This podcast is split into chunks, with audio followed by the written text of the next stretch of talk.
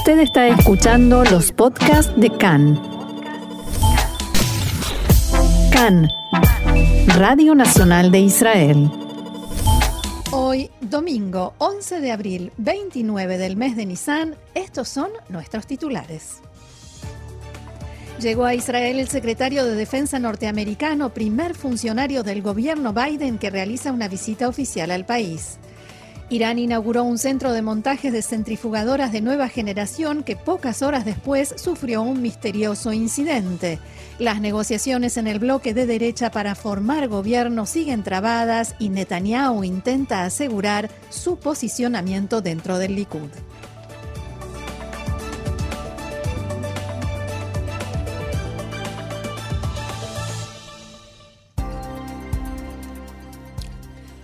Comenzamos con la información del ámbito de la política. Anoche volvieron a registrarse manifestaciones frente a la residencia del primer ministro, la primera protesta organizada desde las elecciones y como todos los fines de semana, se sucedió también en puentes, cruces y cruces de carretera.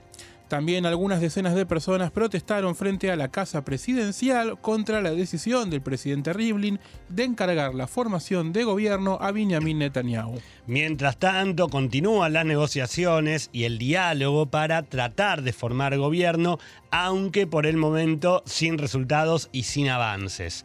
En el Likud están considerando la posibilidad de presionar al titular del partido RAM, Mansur Abbas, para que pronuncie un nuevo discurso en el que reafirme su compromiso con Israel, Roxana.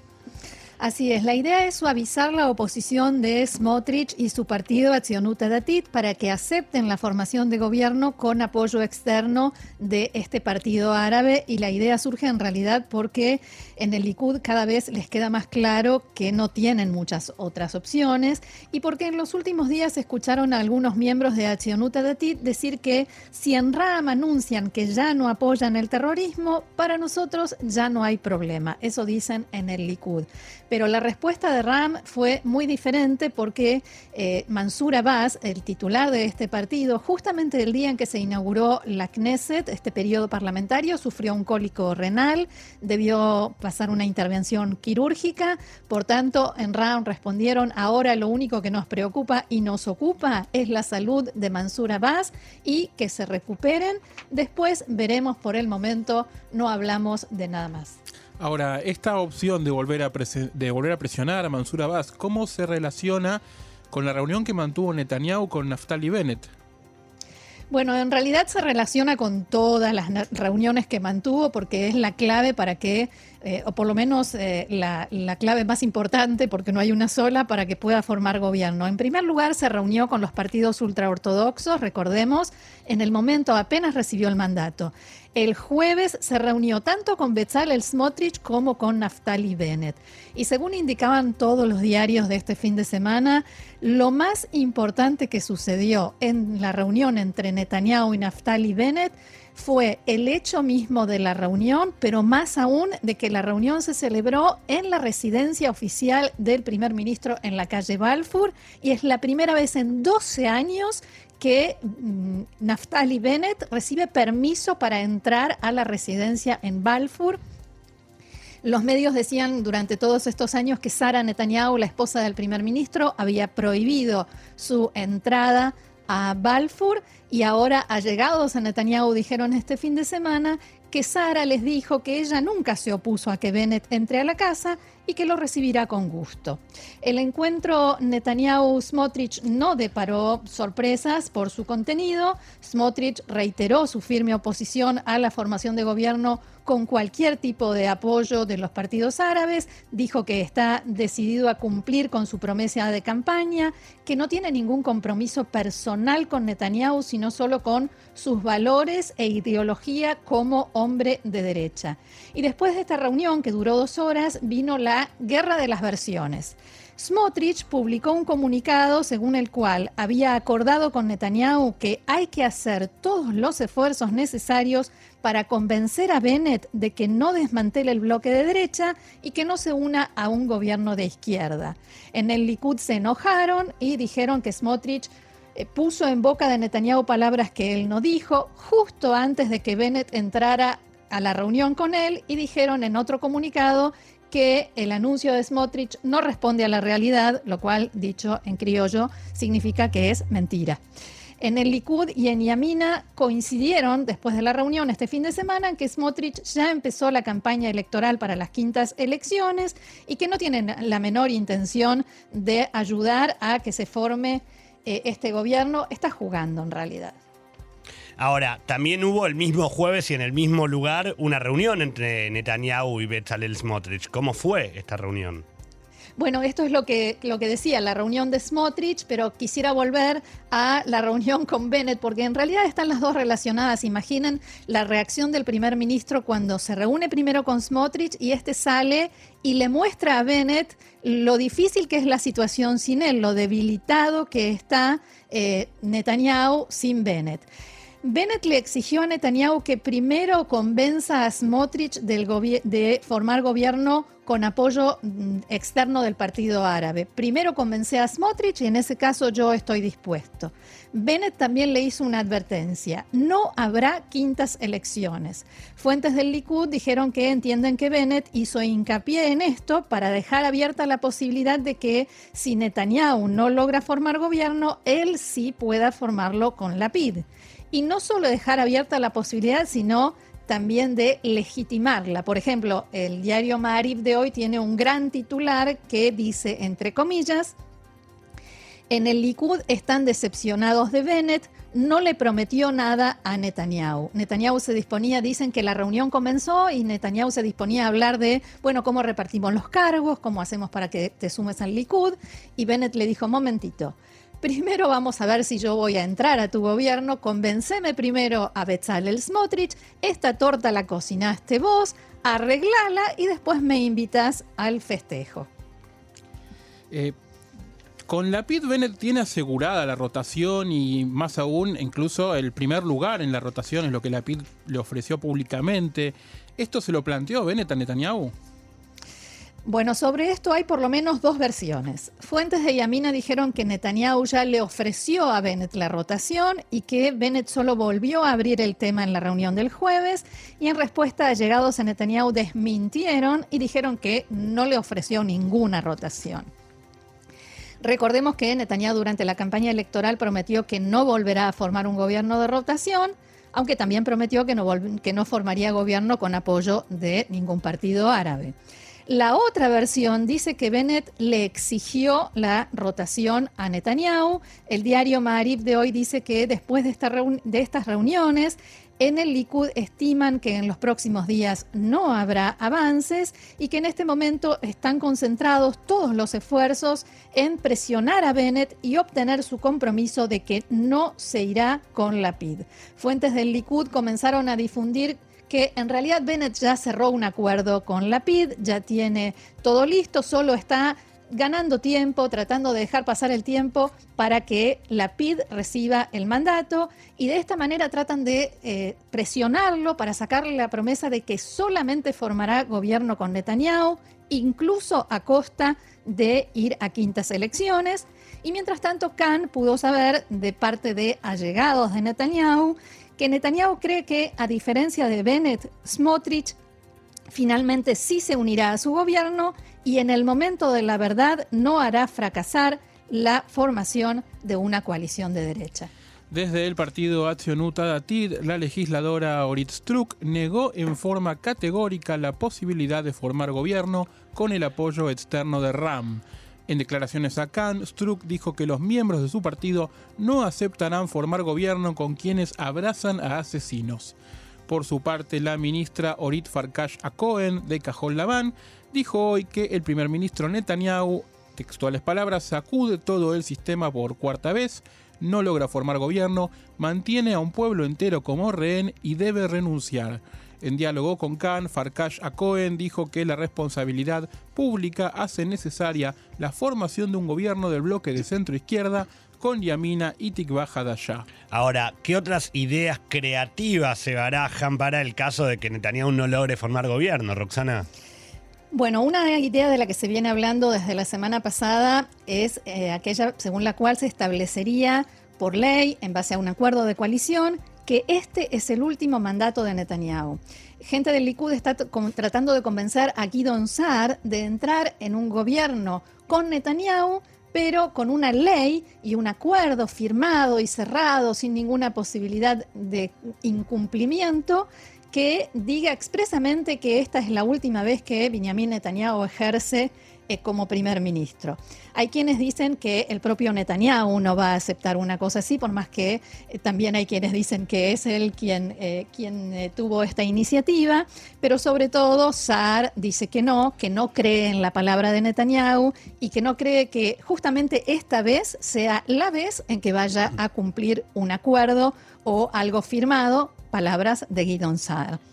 ¿Y qué sucede? ah, perdón. Un, segundito, perdón. Según el diario Idiota Chronot de hoy, si Netanyahu, la segunda idea creativa que me preguntabas, si Netanyahu no logra formar gobierno, hará que sea nombrado Yariv Levin, el presidente de la Knesset, como primer ministro. Yariv Levin es el político más cercano a Netanyahu y el objetivo sería impedir que Rivlin le pase el mandato a Lapid o a Bennett y esto, por supuesto, provoca oposición de varios factores dentro del Likud porque dicen que solo las instituciones del partido pueden establecer quién va a ser primer ministro, quién es el candidato del partido a primer ministro.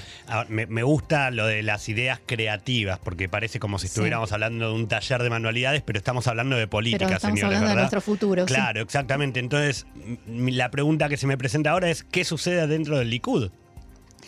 Bueno, Netanyahu se reunió anoche con los legisladores David Vitán y Miki Zohar. David Vitán que eh, vuelve a la escena política después de haber estado enfermo y demás. Vitán eh, y Zohar fueron nombrados eh, como el equipo a cargo de las negociaciones para formar coalición en nombre del Likud. David Vitán fue nombrado director de la oficina del Likud en lugar de Zev Elkin, que como recordamos se fue del Likud para pasarse al partido nuevo de Guidon Saar. Y eh, Miki Zohar fue nombrado eh, jefe o titular de la comisión, lo que se llama Baada Mesaderet en la Knesset, que es una comisión muy importante en la Knesset. Esto, por un lado, es importante para el partido, pero además viene a eh, suplir un poco esa necesidad, ese reclamo que le hacían eh, funcionarios del Likud a Netanyahu de que no les daba ningún rol, no les daba ninguna participación y que el Likud es él y solo él.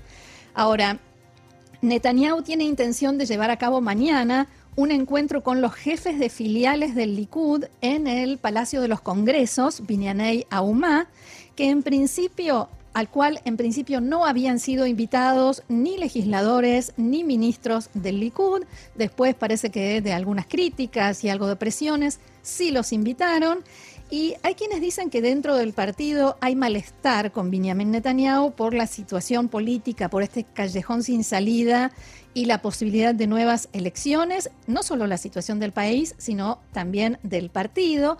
Y en este punto hay que recordar que después de elecciones anteriores, inmediatamente después de las elecciones, cuando Netanyahu veía que tenía problemas para eh, dentro del partido, que comenzaban algunos cuestionamientos, rápidamente mandaba a uno de sus enviados, encabezados por Miki Zohar, a hacer firmar a todos los miembros de la bancada un compromiso de que no habrá otro candidato en el Likud para formar gobierno. Después hizo también una reunión del Consejo Central del Likud, donde se asumió el mismo compromiso. Esto que va a hacer mañana, esta reunión con los jefes de filiales del Likud, es el primer paso eh, en esta etapa de cerrar y de afianzar su, posicionamiento dentro del partido. ¿Por qué? Porque Netanyahu comprende que en el Likud saben en la derecha ideológica saben que la única manera de formar gobierno en este momento sin quintas elecciones es que él dé un paso al costado, ya sea en una rotación, dejándole dos años de gobierno a otra persona, o eh, que otra persona del Likud forme gobierno o intente formar gobierno y en menos de 10 minutos esto se resuelve, se resuelven todas las trabas, se forma un gobierno de derecha completo con Bennett, Zar, con Nacionut Datit, algo que todos aceptarían. Netanyahu es muy consciente de esto y actúa para que no se lleve a cabo.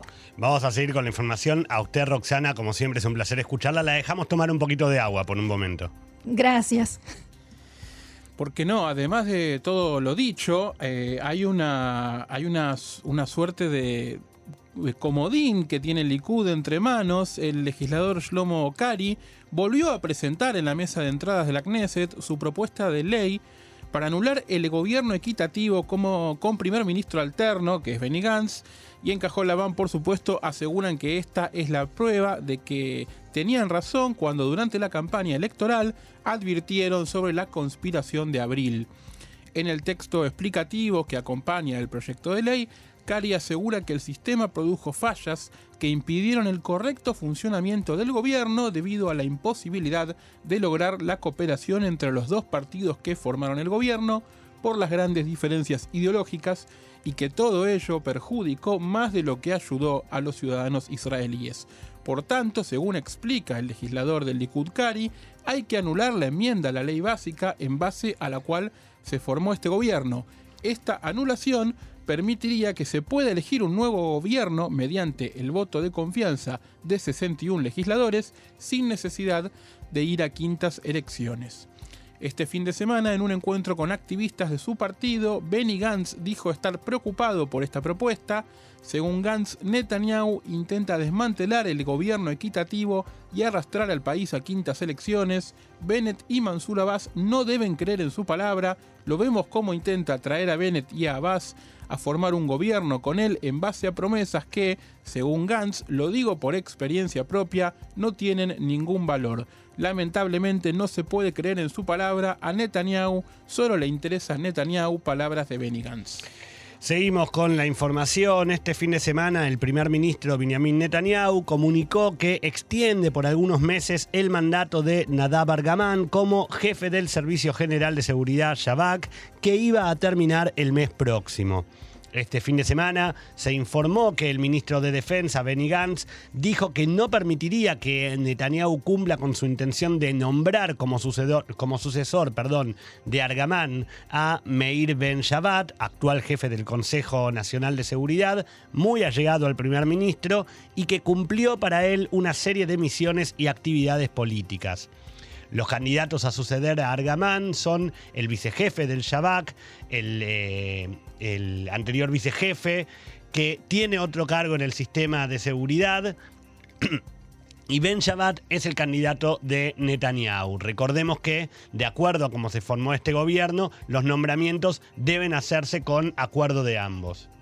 Gaby, estos nombres de estos dos funcionarios no se conocen, como suele suceder con eh, funcionarios de seguridad israelí, por eso el vicejefe eh, se lo conoce como R y el anterior como D. Gracias por la, por la aclaración. Unas horas después, en la mañana del viernes, el primer ministro Netanyahu anunció que acordó con el actual jefe del Shabak la extensión de su mandato por unos meses más. En el comunicado, Netanyahu también hizo referencia a la postura de Gantz y señaló, abro comillas, Gantz sabe muy bien que no hay posibilidad de nombrar un nuevo jefe del Shabak en un gobierno de transición y eso solo podrá hacerlo el nuevo gobierno que se forme. Por ello, hace unos días el primer ministro acordó con el actual jefe del Shabak la extensión de su permanencia en el cargo por unos meses más. Recordemos también que hace unos meses se dio a conocer que funcionarios de alto rango del Servicio de Seguridad amenazaron con renunciar en masa si Ben Shabbat era nombrado como jefe del organismo. En conversaciones a puertas cerradas decían que abro comillas, si Netanyahu nombra a Ben Shabbat por motivos personales y políticos y no profesionales, eh, esto deja en claro que no es adecuado para dirigir esta institución por motivos profesionales. Si es nombrado, renunciaremos porque no confiamos en él. Por otra parte, fuentes del sistema de seguridad aseguraron que en vista de la situación política, la extensión del mandato de Argamán es la opción más lógica, pero que de todos modos la decisión debió haberse tomado siguiendo las normas y reglamentos que rigen para el gobierno, o sea, con una decisión prolija y ordenada. Una fuente citada hoy por el diario Maarib dijo, abro comillas nuevamente, no podemos aceptar la forma como se manejan las cosas en los temas más importantes para la seguridad del país. Las fuentes criticaron no solo el hecho de que la decisión fue tomada en forma unipersonal por el primer ministro, sin consultar a nadie, sin reunión de gabinete ni del sistema de seguridad, sino que además esperó hasta último momento para definir este tema tan crítico para la seguridad del país cuando el mandato de Argamán ya se está por terminar. Las fuentes cuestionaron si el primer ministro acordó con Argamán la extensión del mandato, ¿por qué no lo comunicó en forma pública? ¿Por qué no puso al tanto a los ministros? Esta situación es incorrecta e inaceptable. El Movimiento por la Calidad de Gobierno publicó un comunicado en el que asegura que Netanyahu no tiene autoridad para extender el mandato del jefe del Shabak sin la aprobación del gobierno. Nadie tiene autoridad para extender el, mandato del jefe del Shabak a espaldas del ministro de Defensa y sin aprobación del gabinete, dice el comunicado y continúa. Este comportamiento demuestra una vez más cómo y hasta qué punto la corrupción perjudica la seguridad nacional del Estado de Israel.